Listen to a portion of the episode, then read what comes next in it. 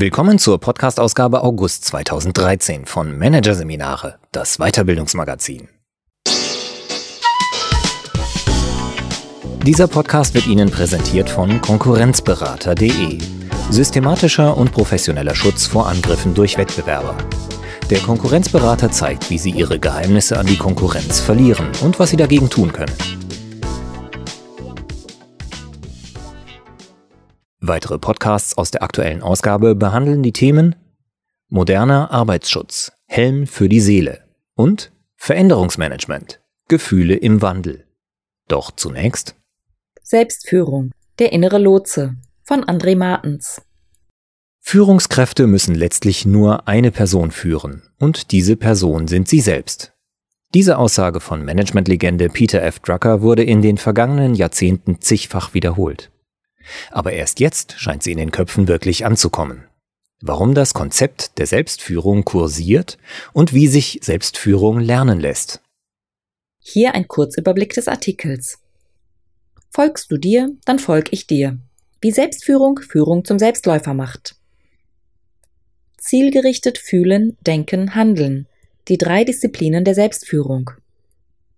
Schlechte Laune weglächeln oder wegschreiben. Techniken der emotionalen Selbstführung. Kontraproduktive Kontrolle. Warum emotionale Selbstführung nicht mit emotionaler Selbstkontrolle verwechselt werden sollte. Das ignorante Ich. Warum Selbstführung kein Selbstläufer ist. Kognitive Kontrolle. Wie sich kontraproduktive Gedanken entkräften lassen. Sinnliche Ziele. Warum Zielsetzungen zu den eigenen Wahrnehmungsstrukturen passen müssen. Und Alternativbahnen im Hirn anlegen, wie Verhaltensänderung durch mentales Probehandeln funktioniert. Wenn Jens Kettler über Führung nachdenkt, drehen sich seine Gedanken vor allem um eine Person, sich selbst. Es geht darum, mich insoweit in den Griff zu bekommen, dass ich mich meinen Verhaltensmustern stelle, um zu lernen, mit ihnen zu leben, zu arbeiten und sie positiv zu nutzen, sagt der Leiter des EDK Bildungswesens. Der Führung seiner eigenen Person widmet er laut eigener Aussage viel Zeit und Aufmerksamkeit. Damit ist Kettler nicht alleine. Das Thema Selbstführung hängt seit Jahren in der Luft. Seit kurzem manifestiert es sich in der Führungswelt mit Tempo, stellt Burkhard Benzmann fest. Der Coach und Organisationsberater hat sich seit fünf Jahren dem Sujet Selbstführung verschrieben, hat Jens Kettler zum Thema interviewt und mittlerweile fast 100 weitere Führungskräfte. Das Zwischenfazit seiner Feldforschung lässt aufhorchen konterkariert es doch nicht weniger als eine der bekanntesten Aussagen von Peter Drucker. Nur wenige Führungskräfte sehen ein, dass sie letztlich nur eine einzige Person führen können und müssen. Diese Person sind sie selbst, hat der Managementguru seinerzeit gesagt. Tatsächlich ist die Gruppe jener Führungskräfte, die diese Einsicht, zumindest weitgehend, teilen, mittlerweile ziemlich groß geworden, erklärt Benzmann. Der Sinneswandel auf breiter Flur hat vor allem zwei Gründe. Zum einen zeigt die hohe Dynamik in den Organisationen Wirkung. Neue Aufgabenfelder eröffnen sich, alte verlieren an Bedeutung. Damit einher gehen Struktur- und Rollenveränderungen. Benzmann sagt, um mit dem Wandel Schritt halten zu können, bleibt den Führungskräften kaum eine Wahl, als sich konsequenter selbst zu führen. Zum anderen ändert sich gerade das Führungsverständnis. Führung wandelt sich in Richtung Volkschaft. Die Entwicklung geht dahin, dass die Mitarbeiter selbst entscheiden, wem sie folgen und wem nicht, schildert der Managementtrainer Daniel F. Pinot. Und folgen werden sie vor allem jenen, die sich selbst führen können.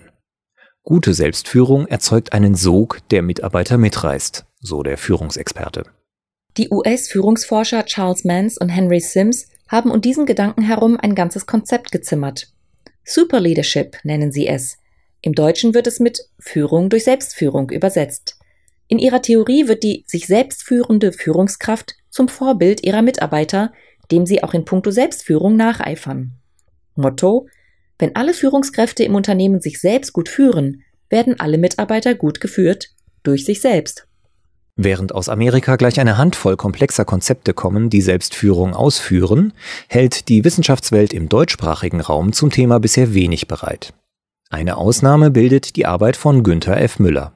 Der Arbeitspsychologe, der bis 2012 an der Universität Koblenz-Landau forschte und lehrte, hat die Landauer Selbstführungsanalyse entwickelt, ein Diagnoseinstrument zur Messung von Selbstführungskompetenz und deren Training. Die Definition, die Müller seiner Arbeit zugrunde legt? Selbstführung heißt, sein Fühlen, Denken und Handeln zielorientiert zu steuern, absichtsvoll zu verändern, wirkungsvoll zu kontrollieren und wertebezogen weiterzuentwickeln. Zwar lassen sich Fühlen, Denken und Handeln nicht voneinander trennen. Das Fühlen bestimmt das Denken, das Denken das Handeln, das Handeln das Fühlen und so weiter. Die Differenzierung sei aber dennoch wichtig, weil sich aus ihr verschiedene Ansatzpunkte der Selbstführung ergeben, ihre, wenn man so will, Grunddisziplinen, die emotionale, die kognitive und die verhaltensbezogene oder behaviorale Selbstführung. Die Disziplin der emotionalen Selbstführung ist laut Müller die kniffligste. Denn viele Gefühle sind Konditionierungen, also gelernte Reaktionen auf bestimmte Reize aus der Kindheit, die wir so sehr verinnerlicht haben, dass sie weitgehend unbewusst ablaufen. Das Ergebnis dieser Lernprozesse sind jene Gefühle, die man als unbestimmte Stimmungen kennt, als das Gefühl, mit dem richtigen oder dem falschen Bein aufgestanden zu sein. Solche Stimmungen sind normal, wirken im Führungskontext oft aber fatal. Das liegt vor allem am Zusammenspiel von zwei universellen menschlichen Wahrnehmungsmustern. Das erste Die Aufmerksamkeit richtet sich primär auf jene, die die Macht besitzen, erklärt Burkhard Benzmann. Das zweite laut dem Coach Menschen beurteilen ihre Umwelt vorwiegend egozentrisch. Bedeutet zusammengenommen, schlechte Laune beim Chef bringt die Mitarbeiter schnell ins Grübeln. Habe ich etwas falsch gemacht? Ist der Chef mit meiner Leistung nicht zufrieden? Oder noch schlimmer, kann er mich nicht leiden? Solche Fragen nagen, können die Mitarbeiter psychisch extrem belasten, sagt Benzmann. Unter anderem aus diesem Grund bezeichnet der US-Psychologe Daniel Goleman, der Entwickler des Konzepts der emotionalen Intelligenz, die Kontrolle der eigenen Stimmung als den bedeutsamsten Ausdruck von Verantwortung. Benzmann wird noch deutlicher. Nur der, der sich selbst führen kann, sollte andere führen dürfen. Eine Möglichkeit, die eigene Stimmung in bessere Bahnen zu lenken, lässt sich aus der sogenannten Facial Feedback Hypothese ableiten. Diese besagt, dass Gesichtsmuskelbewegungen das eigene emotionale Erleben beeinflussen. Im klassischen Experiment, das mittlerweile in verschiedenen Varianten vielfach wiederholt wurde, bitten Forscher ihre Probanden, sich einen Vortrag anzuhören. Die eine Hälfte von ihnen halten sie an, währenddessen zu lächeln. Die anderen sollen die ganze Zeit über die Augenbrauen zusammenziehen. Das Ergebnis ist immer das gleiche. Die Lächler sind letztlich deutlich fröhlicher als die, die grimmig gucken mussten und empfanden auch den gesamten Vortrag als vergnüglicher. Laut Selbstführungsforscher Günther Müller wirkt nicht nur Mimik aufs Gemüt, sondern auch Gestik und Körperhaltung. Wolle man sich diese Effekte effektiv zunutze machen, sollte man sich vorher selbst beobachten. Wie halte ich mich? Wie bewege ich mich? Wie schaue ich, wenn ich gute Laune habe? Müller sagt, diese Ausdrucksmittel lassen sich dann gezielt einsetzen, um die eigene Stimmung zu verbessern. So wichtig es ist, dass Führungskräfte ihre Stimmung im Griff haben, so kontraproduktiv kann eine strikte Kontrolle der Gefühle in konkreten Kommunikationssituationen sein. Darauf weist Ingeborg Dietz hin. Emotionen dienen der Verständigung, sie zu unterdrücken führt leicht zu Missverständnissen, erklärt die Trainerin, die sich auf das Thema emotionale Intelligenz spezialisiert hat. Beispiel Kritik, Zeigt der Kritisierte keine emotionale Reaktion, kommt beim Kritiker die Botschaft an, dass seine Botschaft nicht angekommen ist, weshalb er seine Kritik in deutlicheren Worten wiederholt. Und der bereits Kritisierte gibt sich nach außen weiterhin cool, während er innerlich vielleicht bereits kocht. Die Kunst besteht darin, die eigenen Emotionen differenziert wahrzunehmen und bewusst zu regulieren, sagt Dietz. Das könnte man als emotionale Selbstführung der zweiten Ordnung beschreiben, als Kür dieser Disziplin. Um diese zu üben, nutzt die Trainerin unter anderem das Modell der inneren Familie, das der US-Psychologe Richard C. Schwartz entwickelt hat. Schwartz geht davon aus, dass es genau wie in einer Familie in der Persönlichkeit eines Menschen Teile gibt, die vorausschauend und kontrollierend handeln, andere, die sich impulsiv verteidigen oder angreifen, und Teile, die eher kindlich, spielerisch, aber auch unsicher und sensibel sind. Weil sie zur Familie gehören, sollte man sie nicht vor die Tür setzen sie also komplett unterdrücken, sondern man sollte lernen, sich aus der Rolle des Familienoberhaupts heraus, Schwartz spricht vom Selbst, zu führen. Eine mögliche Übung dazu läuft im Seminar etwa so ab. Zwei Teilnehmer simulieren ein Gespräch über ein heikles Thema. Nach ein paar Minuten macht die Trainerin einen Cut. Halten Sie bitte kurz inne und nehmen Sie wahr, wie Ihr Zustand sich subtil verändert. Was reagiert innerlich? Gibt es einen Teil, der gerade das Gespräch steuert? Ein paar Sekunden Stille. Wie wirkt das auf ihr Gegenüber? Und was könnte jetzt eher hilfreich sein? Durch diese Reflexion fallen Teilnehmern fast immer, so dies Erfahrung, sofort Möglichkeiten ein, wie sie mit kleinen Verhaltensänderungen, etwa mehr Fragen, weniger feststellen, dem Gespräch eine positive Wendung geben können. Übungen zur Selbstreflexion sind typische Tools zur Verbesserung der Selbstführungskompetenz. Denn sie zielen auf das Grundproblem nicht nur der emotionalen, sondern auch der kognitiven und der behavioralen Selbstführung. Experimentell nachgewiesen hat dieses erstmals der ungarisch-amerikanische Psychologe Mihai Csikszentmihalyi. Der Forscher verteilte an seine Probanden Piepser und funkte sie nach dem Zufallsprinzip über mehrere Wochen lang immer wieder an. Die Versuchsteilnehmer sollten dann notieren, woran sie gerade gedacht hatten. Ergebnis? Nur in acht Prozent der Fälle reflektieren die Teilnehmer gerade ihr eigenes Denken oder Handeln. Der Mensch neigt nicht dazu, sein eigenes Denken und Handeln zu hinterfragen, sagt Wissenschaftler Günther Müller. Deswegen ist Selbstführung auch kein Selbstläufer, sondern harte mentale Arbeit. Ein Selbstläufer ist unser Denken, sagt der Coach und Managementtrainer Ulrich Dehner. Das Gehirn ist ein Organ, um Probleme zu lösen. Gibt es keins, macht es eins. Häufig handle es sich dabei um negative Erwartungen. Das hat nicht nur mentale, sondern auch reale Folgen. Die Kognitionsforschung findet immer mehr Belege dafür, dass Menschen vor allem die Erfahrungen machen, die sie erwarten.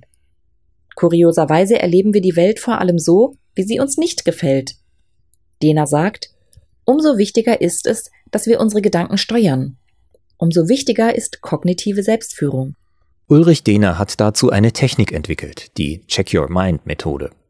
Mit dieser lassen sich automatisierte, destruktive Gedankenmuster aufdecken.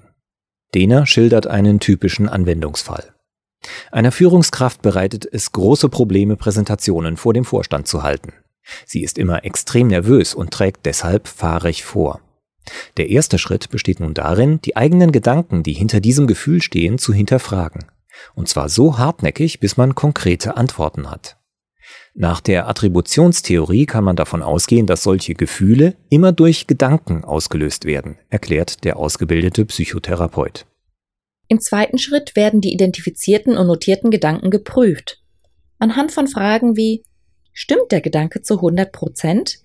Oder gibt es Gegenbeweise? Und stimmen die Implikationen? Wurde etwa der Gedanke notiert? Wahrscheinlich interessiert die gar nicht wirklich, was ich zu sagen habe könnte als Gegengedanke stehen, die Zeit der Vorstände ist so wertvoll, dass sie sich sicher nicht eine Präsentation anhören würden, die für sie nicht wirklich wichtig ist. Oft reicht es, negative Gedanken zu durchdenken, um sie zu entkräften, ist Trainer Dena überzeugt. Ein anderer großer Bereich der kognitiven Selbstführung dreht sich um die Frage, wie sich Ziele besser erreichen lassen womit diese Selbstführungsdisziplin dem derzeit noch weit populäreren Ansatz des Selbstmanagements am nächsten steht. Es lässt sich aber eine klare Trennlinie ziehen. Beim Selbstmanagement sind die Ziele, etwa die Steigerung der Effizienz, von außen vorgegeben, erläutert Günther Müller. Bei der kognitiven Selbstführung dagegen werden die Ziele dem Forscher zufolge selbst entwickelt und individuell gesetzt. Benzmann hat beobachtet, dass Führungskräfte ihre Ziele vor allem dann erfolgreich verfolgen, wenn sie ihre spezifischen Wahrnehmungsstrukturen kennen, also wissen, ob sie eher visuell, auditiv oder haptisch orientiert sind und ihre Ziele entsprechend wahrnehmbar machen. Ziele müssen nicht nur spezifisch, sondern auch sinnlich sein, damit sie Zugkraft entfalten können, betont der Berater.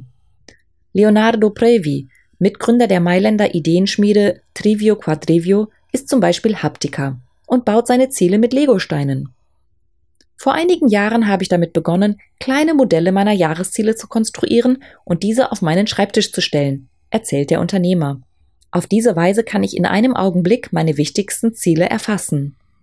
Je genauer die Führungskraft weiß, wo sie hin will, und je klarer ihr ist, wo auf diesem Weg sie sich gerade befindet, desto größer ist die Anziehungskraft, die von ihr ausgeht.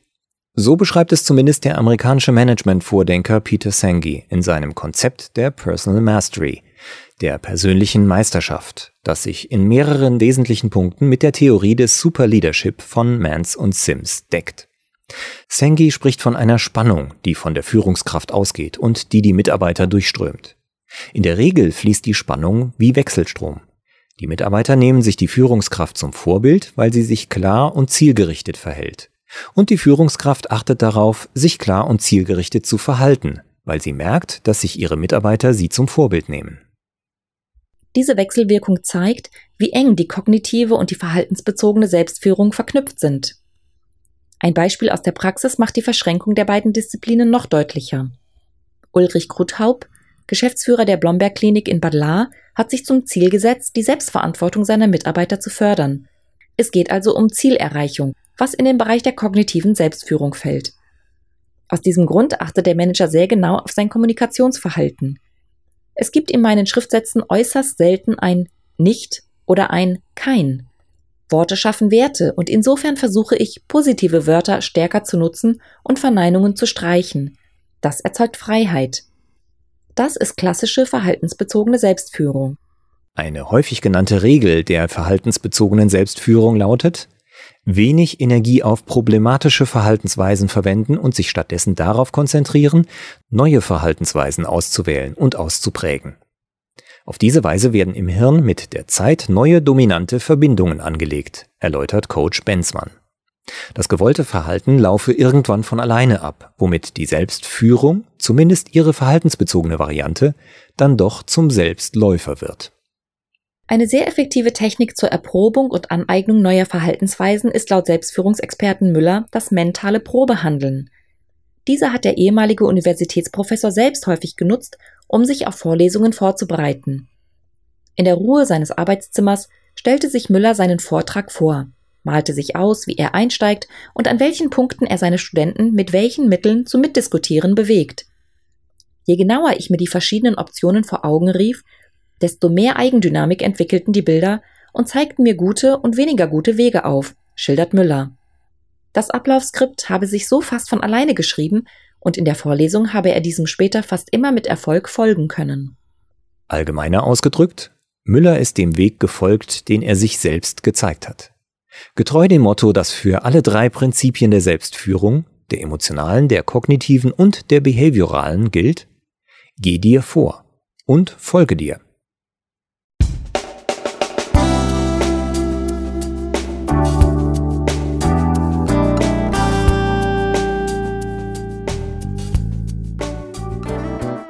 Sie hörten den Artikel Selbstführung, der innere Lotse von André Martens aus der Ausgabe August 2013 von Managerseminare, produziert von Voiceletter. Weitere Podcasts aus der aktuellen Ausgabe behandeln die Themen Moderner Arbeitsschutz, Helm für die Seele und Veränderungsmanagement, Gefühle im Wandel. Weitere interessante Inhalte finden Sie auf der Homepage unter managerseminare.de und im Newsblog unter managerseminare.de/blog.